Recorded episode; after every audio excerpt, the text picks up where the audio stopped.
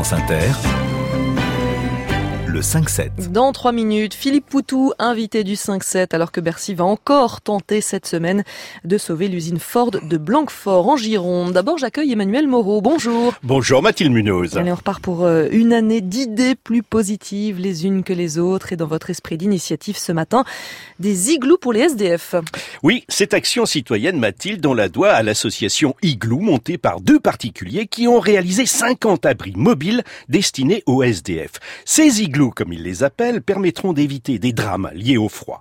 De conception particulière, ils ressemblent plus à un tunnel qu'à une tente, comme l'explique Alice Lenné, présidente de l'association. Un igloo, c'est un espèce de tunnel en mousse qui est un peu plus grand qu'une tente et qui est surtout plus étanche. Ils sont résistants au feu, ils sont ventilés et ils sont recyclables. Mais c'est de la toile? C'est une mousse de polyéthylène plaquée d'une couche d'aluminium donc qui permet d'isoler en fait l'habitacle de l'igloo et qui récupère donc la chaleur qui est produite par le corps humain quand on respire pour chauffer l'intérieur. Et on arrive à avoir quelle température à l'intérieur de cet igloo? On gagne 15 degrés par rapport à l'extérieur. Quand il fait 0 dehors, il fait 15 à l'intérieur, grâce à la chaleur euh, générée par le corps humain. Et si on s'y met à 2, on arrive à gagner 30 degrés? Non, c'est pas aussi simple que ça, mais on gagne quand même 20 degrés, donc un peu plus que pour une personne seule. En fait, ça fonctionne comme une couverture de survie.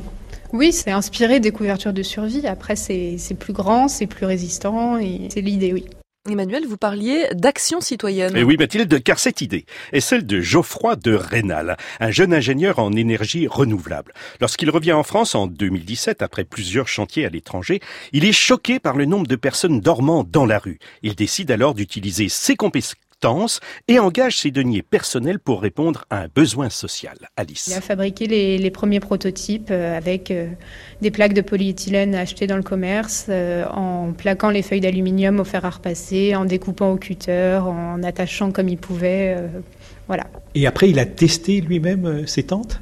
Oui, il a testé ses premiers prototypes dans une chambre froide. Il a laissé tomber des mégots pour vérifier que c'était bien résistant au feu. Donc il a fait tous les tests. Et une fois qu'il a été satisfait de ces tests, il en a distribué quelques-uns à Bordeaux dans des squats non chauffés, et puis euh, d'autres à Paris, dans le bois de Vincennes notamment. Est-ce que vous avez conscience que certaines associations vont vous dire que c'est une solution d'urgence, mais en aucune façon cela règle le problème du logement en France? On ne prétend pas du tout régler le problème du logement en France, juste apporter une solution à ces personnes qui dorment dans la rue malgré tout, parce que tout le monde sait que le 115 est saturé, tout le monde sait qu'il n'y a pas assez de place dans les centres d'hébergement. On ne l'invente pas, il y a vraiment des gens qui dorment dans la rue, donc euh, si on peut faire quelque chose pour eux, on le fait. Ces 50 igloos distribués il y a quelques jours, Mathilde, à des associations, ont été financés par le fonds Qualitel qui a primé l'action innovante de Geoffroy et d'Alice. Et comme d'habitude, on retrouvera ces références et votre chronique sur franceinter.fr. À demain, Emmanuel Moreau.